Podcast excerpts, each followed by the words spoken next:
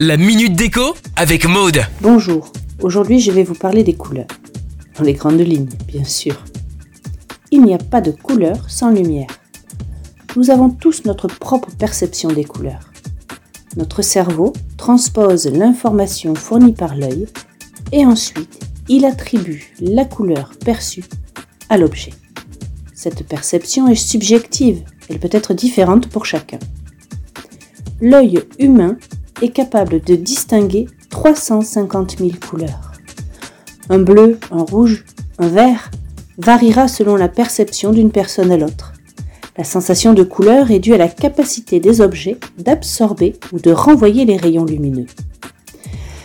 Alors, comment faire pour décorer les pièces de sa maison? C'est simple. Utilisez un nuancier et demandez à vos proches de faire le choix de leur couleur vous vous rendrez compte à ce moment que le vocabulaire seul ne suffit pas à définir précisément une couleur. Allez, à vos pinceaux.